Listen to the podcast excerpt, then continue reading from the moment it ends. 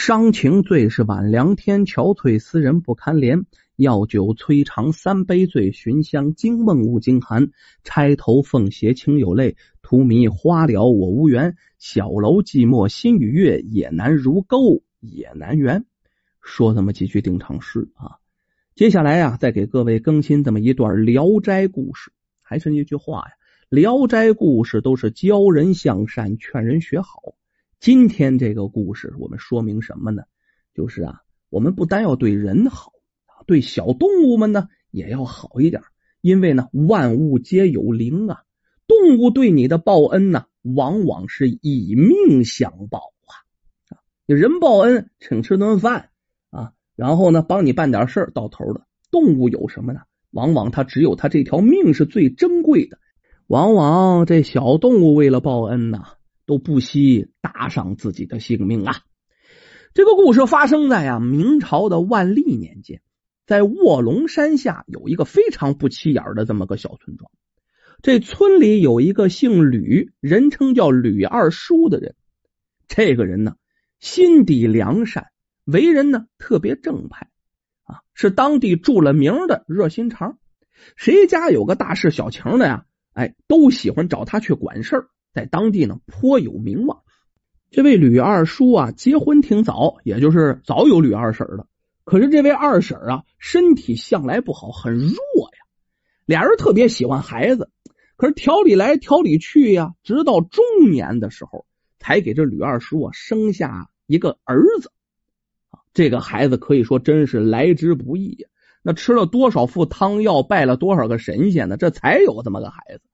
这夫妻二人对着孩子是甚为宠爱，可以说是捧在手心里怕掉了啊，含在嘴里怕化了啊，想要什么就给什么呀，那真是这老两口的心头肉。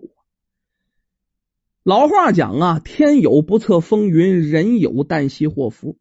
就这么百般宠爱的一个孩子，六岁那年呢，忽然得了一场怪病。刚开始挺普通，就是发烧啊。咳嗽啊，嗓子疼，这声音呢开始变得有些嘶哑了。开始这老两口两个人没有太在意，人吃五谷杂粮哪有不生病的？谁家的孩子还不闹个小病小灾的呢？啊！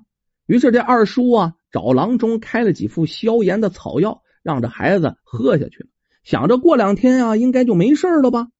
可是这几天之后，这孩子吃了药啊，这病情非但没有减轻。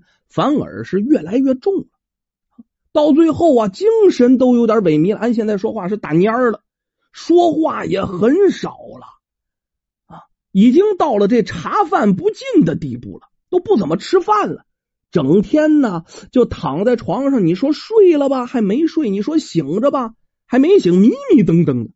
一看见孩子这副情景啊，这吕二叔着了急了，想着第二天早上怎么着。都得呀，带着孩子去镇上找那神医鲍先生。这鲍先生在方圆百里可是首屈一指的名医，找他看一看，看看呢能有什么办法把这孩子给治好。可是第二天天刚蒙蒙亮啊，这二叔还在那睡着呢，就被这二婶的一声尖叫吵醒了。这声音挺尖利呀。这二叔被吵醒之后，一下子从床上就跳起来了，发现这二婶正惊慌失措的抱着儿子在这哭。他急忙跑过去看这怎么回事啊？这一看的，哎呀，倒吸一口冷气。一夜之间，只见这儿子脖子上啊长了一个鸡蛋大小的脓包！这个脓包又红又紫，你说是疮吧，还不是疮，不偏不倚的，正好长在这喉咙正中间的位置。你再看这孩子，现在已经陷入了深度的昏迷当中。你不知道，就跟死人没什么区别，就是一点点气息了。这情况太紧急了，这孩子要没呀！这二叔鞋都没穿好，赶上驴车呀，带着孩子直奔这鲍先生家。这一大早被一阵急切的敲门声给吵醒了。这鲍先生一开门一看，二叔二婶神情紧张，风尘仆仆的，没多问，肯定是急症啊！急忙啊，将这两个人请进了他的诊室。经过一段时间的仔细勘察以后，看了孩子的病情啊，越看这位鲍先生面色越凝重啊，脸色越不好看呢。越看这位鲍先生啊，这眉头的疙瘩越重，怕这女人家的受不了啊，还是男人比较刚强啊。这位鲍先生啊，把这二叔拉到一边叹了口气，低声说：“老哥呀，这孩子怕是没救了呀！他脖子上长的不是普通的脓包，是一个毒瘤子呀！这毒瘤子不能刺破，只要刺破就会血流不止啊！没办法止住血，那还不流干了？血流干了，人还能活吗？”啊！可是你如果不刺破的话，这瘤子就会越长越大，不出三天呢，这孩子就没法喘气儿了，就得憋死。列位，说这话的、做判定的，可是当地有名的神医鲍先生，这就等于判了孩子死刑了。吕二叔一听鲍先生说完了，如五雷轰顶一般，一下子扑腾就坐在地上。自己眼泪都哭不出来了，在那念叨：“真的没有别的办法了，真的没有别的办法了。”这位鲍先生啊，也挺伤心，长长的叹了口气呀：“唉，还是早点回家准备后事吧，活不了三天。”回去的路上啊，这二婶啊已经变呆了，紧紧的抱着这奄奄一息的儿子。不停的说呀，儿子没了，我也不活了，我也不活了，我跟儿子一起去呀！你想，好不容易得到的儿子，那得疼成什么样啊？现在听说这儿子要夭亡，当娘的这是什么心情？这吕二叔啊，在前面赶着车呀，老泪纵横，心中就埋怨老天不公平啊！啊，我这辈子是做尽好事。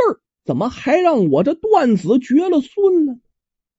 回到家里，这夫妻二人呢，谁都走不了道互相搀扶着，这才到床前呢，守了这儿子一天一夜。眼看着孩子只有进气没有出气啊，吕二叔知道没希望。啊，鲍神医都说这三天必死。第二天呢，还是男人刚强，一早啊提起精神来了。拎了把斧头就进山了。他这是进山呐，想弄点木材，好为儿子做个棺材。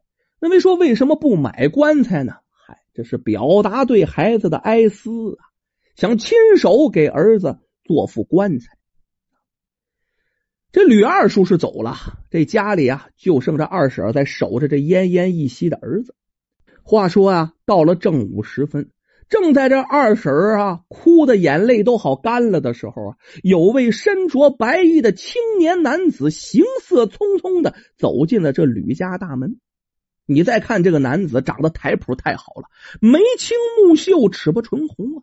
来到这吕二婶面前，这吕二婶并不认识，就问：“呃，你你你这是找谁呀？”那位说：“怎么这个动静？嗓子哭哑了呗？”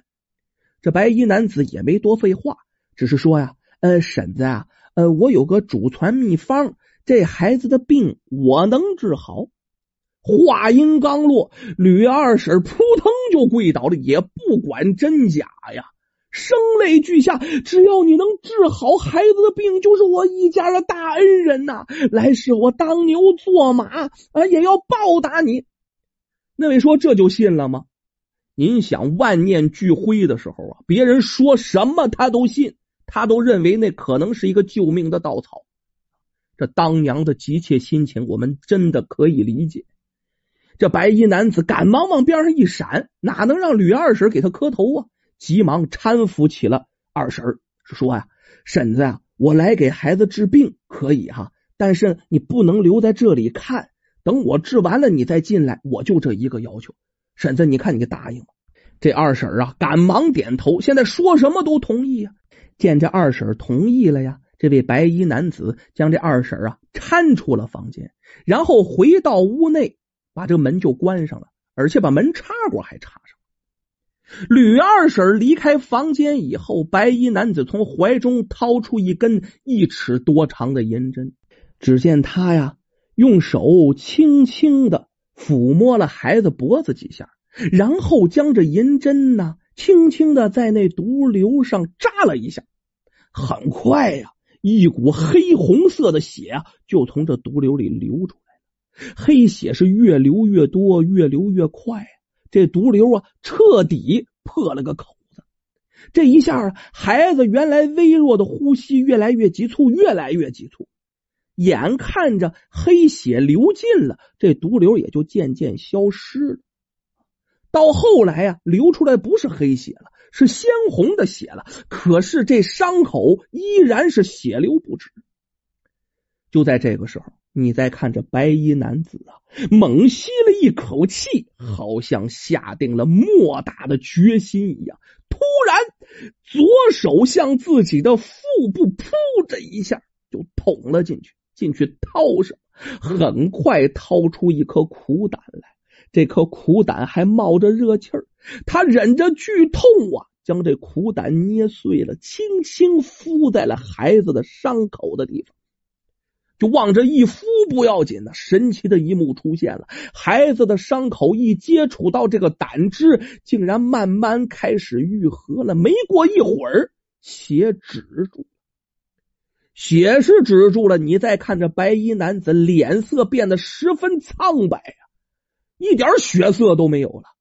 这时候啊，他将二婶喊进了房间，把门打开了，将二婶喊进来。二婶三步并作两步的到儿子跟前，一看，孩子的毒瘤消失了，呼吸也平顺了，脸上啊也有血色了，红润起来了。当时喜极而泣，哭得跟个泪人似的。白衣男子用手捂着腹部，跟这二婶告辞。这二婶也就太高兴了，根本没注意到他肚子上有伤口！一把拉住他，非要留住这白衣男子在家里吃饭不行那，是略表感激之情啊！我怎么谢乎谢乎你呀？这白衣男子啊，无力的摆了摆手，说：“当初是二叔在后山救我一命，这次这次我是来报恩了，一报还一报，婶子不要客气，不要客气。”说完了，不管二婶怎么留，自己转身离开。二婶有心呢，出去追，哎，把这人给拉回来。可是这头的孩子还没醒呢，就没往外追。就这样啊，照顾着孩子，直到黄昏，吕二叔才拖了根很粗的木头，失魂落魄的回来。这二婶一看啊，自己丈夫回来了，急忙啊跑出门口，拉着他去看儿子。当这二叔看到自己儿子病已经好了的时候，立刻是大吃一惊啊！急忙问这二叔：“这这这怎么回事？怎么回事啊？”一边问，这眼泪也下来了。这叫什么喜极而泣呀？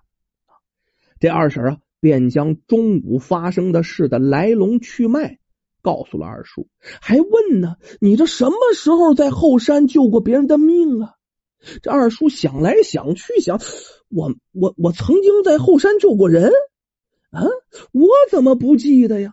哎，这个时候啊，他想着想着，不经意的看到地上有这血滴，滴答答答，滴答答答就出去了。咱们说这一下午，二婶光顾高兴了，还真没注意，根本就没注意这地上有血的这个事儿。二叔感觉这血滴延伸到屋外的，很好奇呀，于是跟着这血滴啊，一直就走出来了，在最终一滴血的位置。